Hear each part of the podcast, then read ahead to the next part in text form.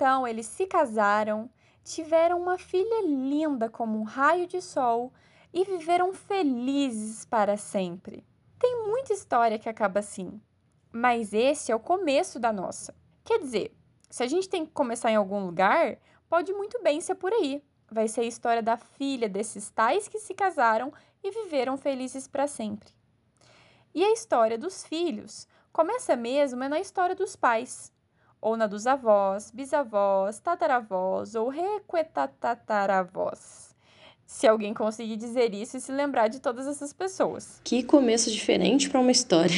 Deve ser por isso que o nome do livro é História Meio ao Contrário. A Ana Maria Machado, grande escritora e expoente da literatura infanto-juvenil do nosso país. Com essa obra, publicada em 1978 e com os outros mais 100 títulos lançados em sua carreira, a Carioca fez parte da infância de muita criança já adulta. É difícil encontrar quem não conheça a famosa menina bonita do laço de fita de 1986 ou O Medroso Raul da Ferragem Azul, 1979 presente em diversos momentos de nossa infância e escrevendo sobre inúmeras outras crianças, Machado, em uma entrevista à Folha de São Paulo em 2021, compartilhou que a sua alfabetização só aconteceu pelas páginas dos jornais, pois não existiam livros infantis. Não havia uma Ana Maria Machado ainda. E por muito tempo, essa também foi a realidade de muitas crianças do mundo. Até que um belo dia tudo mudou. Era uma vez, há muito tempo atrás, por muito tempo mesmo, as crianças não tinham função social nas comunidades que viviam.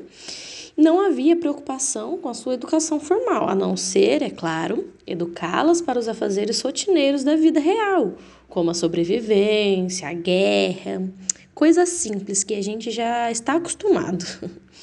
Dessa forma, a consolidação da literatura infanto-juvenil como gênero literário de acordo com uma pesquisadora chamada Regina Zilberman, só aconteceu a partir do momento em que a infância passou a ser considerada uma fase de singularidades que necessitava então de uma atenção e de atendimentos especiais. Na Europa, isso só vai acontecer efetivamente a partir do século XVIII e no Brasil, um pouquinho depois, lá no século XX. Quem nunca se sentou com a vovó ou vovô ou até mesmo os titios e ficou horas escutando o que eles tinham a dizer?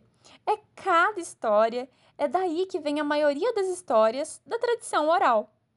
É, é como um telefone sem fio. Fulano falou para Ciclano e o Ciclano contou para outro Fulano, e é assim que as gerações tomam conhecimento das histórias do mundo. Assim como a própria literatura surge da tradição oral, com um contador de história chamado Homero, a literatura infanto-juvenil surge dos contos populares narrados oralmente entre o povo. Um dos maiores nomes da categoria, Esopo, por exemplo, nunca chegou a escrever as suas fábulas. Elas eram transmitidas oralmente. E de história em história surgem os primeiros livros infantis. Uma vez, ao chegar o inverno, uma cigarra que estava morta de fome se aproximou à porta de um formigueiro pedindo comida. Ao seu pedido, as formigas responderam fazendo a seguinte pergunta: Por que durante o verão você não fez uma reserva de alimentos como a gente fez? A cigarra respondeu: Estive cantando alegremente o tempo todo e desfrutando do verão plenamente. Se eu soubesse como seria duro o inverno. No primeiro contato com a leitura, o mini leitor também navega pelo mundo das fábulas, dos mitos e folclore. Todo o repertório literário até então criado serve de fonte para a literatura infanto-juvenil. O que não pode se esquecer é que existe uma diferença entre literatura infantil e livros para criança. Cosson 2009 diz que o processo de letramento literário deve envolver aspectos que conciliam os diversos textos literários circulantes nas esferas sociais um texto literário não funciona por si só e não precisa ser usado como um pretexto para uma atividade ou exercício. Ele contém significados que mudam com o passar do tempo, a partir de quando nós lemos quando criança e relemos depois como adultos. Há uns dias, li um livro de conto de fadas. Depois, um de fábulas. Esse tipo de história eu gosto, sempre tem uma lição no final. E assim como a nossa visão amadurece conforme crescemos, as versões das narrativas infanto-juvenis ganham um novo olhar sobre os valores morais e sociais trabalhados naquela obra. Lá no século XVII, na França, surgiram os primeiros livros infantis que valorizavam, por exemplo, os princípios e os conceitos estéticos da antiguidade clássica. Dentre eles, nós podemos citar as fábulas de La Fontaine, os contos de Charles Perrault e Telemaco de Fenelon. Diante de tal contexto de produção, La Fontaine utilizou da reinvenção dos contos populares e orais de Esopo para a construção de suas fábulas. A forma desses escritos permanece a mesma, com narrativas simples de situações humanas vivenciadas por animais e com uma moral ao final.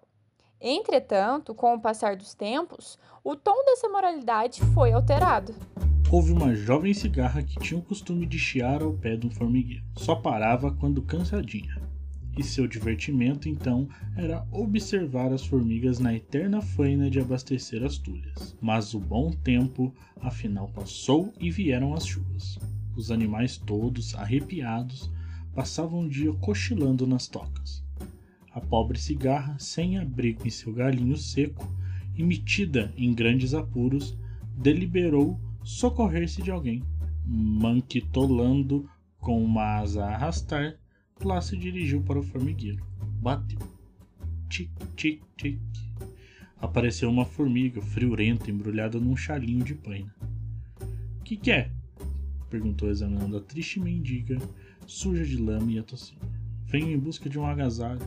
O mau tempo não cessa e eu. Formiga olhou de alto a baixo. E o que fez durante o bom tempo? Que não construiu sua casa. A pobre cigarra, toda tremenda, respondeu, depois de um acesso de tosse. Eu cantava, bem sabe. Algum tempo depois, no século XVIII, com o aparecimento da infância como um período separado da vida adulta, os livros de aventura, até então destinados a adultos, foram adaptados ao universo infantil. Desconheço qual tivesse sido a sorte dos meus companheiros de lancha nem dos que se salvaram do escuro, ou ainda dos que ficaram no navio, mas desconfio que pereceram todos. Quanto a mim, nadei ao acaso e fui levado para a terra pelo vento e pela maré. De vez em quando, estendi as pernas a ver se encontrava fundo. Por fim, estando quase exausto, tomei pé. Robson Crusoe e Gulliver representam os moldes desse novo herói, um aventureiro que busca satisfação pessoal e que cultiva um certo gosto pela leitura de clássicos. Escravo do espelho mágico, deixa o infinito espaço e vem pelas trevas eu te convoco. Fala! No século XIX, as obras que marcaram presença nas bibliotecas destinadas às crianças foram os contos de Hans Christian Andersen, 1833, e dos irmãos Grimm, 1812. E também os romances Alice no País das Maravilhas, de Lewis Carroll, 1833, Pinóquio, de Carlo Collodi, 1883, e Peter Pan, de James Barrie, 1911. Os populares contos de fadas têm o objetivo de auxiliar na construção do imaginário da criança e até mesmo ajudá-la a lidar com seus sentimentos. Dá licença, galera. Se liga nesse trecho que eu vou ler agora. Olhava, pois, essa aparição com os olhos redondos de espanto. Não esqueçam que eu me achava a mil milhas de qualquer terra habitada. Ora, o meu homenzinho não me parecia nem perdido, nem morto de fadiga, nem morto de fome, de sede ou de medo. Não tinha absolutamente a aparência de uma criança perdida no deserto, a mil milhas da região habitada. Quando pude, enfim, articular palavra, perguntei-lhe: Mas que fazes aqui? E ele repetiu-me então brandamente, como uma coisa muito séria: Por favor, Desenha-me um carneiro. O Pequeno Príncipe é um clássico, apesar de ser uma leitura infanto-juvenil. A mensagem que transmite atinge muitos adultos até hoje. É aquele tipo de livro que fala à infância e não somente com quem somos. Temos obras como essa que atravessam gerações e obras que foram criadas para o público infanto-juvenil, mas que caíram no gosto dos adultos, como O Hobbit, Harry Potter e O Mundo de Sofia. Essa transição de criança para jovem envolve questionamentos sobre a vida e o cotidiano, que podem ser reproduzidos por livros que dialogam com a fase da juventude. Um livro que podemos dizer que é bem para Fentex é Anne de Green Gables, e ele foi lançado em 1908, mas aborda assuntos muito atuais como feminismo, bullying e as dificuldades da vida dos adolescentes. A personagem principal, Anne Shirley, foi adotada por engano pelos irmãos Cuthbert. Porém, a sua força, amor e capacidade de ver o belo e positivo em tudo conquista sua família e toda a comunidade onde vive. É. O tempo vai passando e a literatura acompanhando as maravilhosas fases da vida. Maurício de Souza faz isso com excelência em suas histórias em quadrinhos, em que dá vida à Turma da Mônica. Sem contar que há adaptações de clássicos da literatura. A liberdade, Sancho, é um dos mais preciosos dons que os homens receberam dos céus. Com ela não podem igualar-se os tesouros que a terra encerra, nem que o mar cobre. Pela liberdade, assim como pela honra, se pode e deve aventurar a vida. E, pelo contrário, o cativeiro é o maior mal que pôde vir aos homens. Dom Quixote, esse livro eu quero ler. É um dos clássicos mais lidos da literatura, sabia? De clássico em clássico, a história do mundo vai sendo construída e são essas obras que nos ajudam a construir quem somos. Dom Quixote, por exemplo, traz uma reflexão sobre companheirismo e amizade. Opa! Uma característica da literatura infanto-juvenil. Tem como objetivo ensinar sobre o comportamento e regras de uma determinada sociedade. Um ótimo exemplo é o livro O Menino do Dedo Verde, de Maurice Duon, a obra é fantástica. Tisto, personagem principal, tem sua narrativa desenvolvida a partir de simbolismos e situações corriqueiras, mas que para ele são mistérios. Por falar em jovens leitores, devemos mencionar a série Vagalume, a culpada por fazer com que os adolescentes de diversas gerações se apaixonassem pela leitura. Em 2023, a coleção completou 50 anos entre cerca de 100 títulos, como por exemplo A Ilha Perdida, A Turma da Rua 15, O Escaravelho do Diabo, Menina Sem Pátria, Açúcar Amargo e por aí vai. Pensa aí, quais esses títulos marcaram a sua adolescência? E se você ainda não leu nenhum, corre que dá tempo, tá? Eu adorava a literatura do Ziraldo. Imagina só, tudo que uma criança quer é colocar uma panela na cabeça e se aventurar sem medo de ser feliz. Além disso, quem não quer a sua própria turma do pererê? A literatura infanto-juvenil é a porta de entrada de uma criança à cultura, principalmente nacional.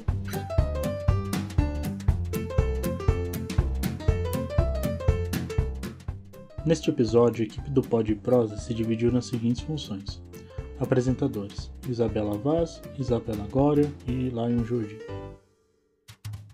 Pesquisadores e roteiristas: Maiara Urbano, Sofia Faria e Vitória Lema. Diretor de arte, som e edição: Lion Jordi.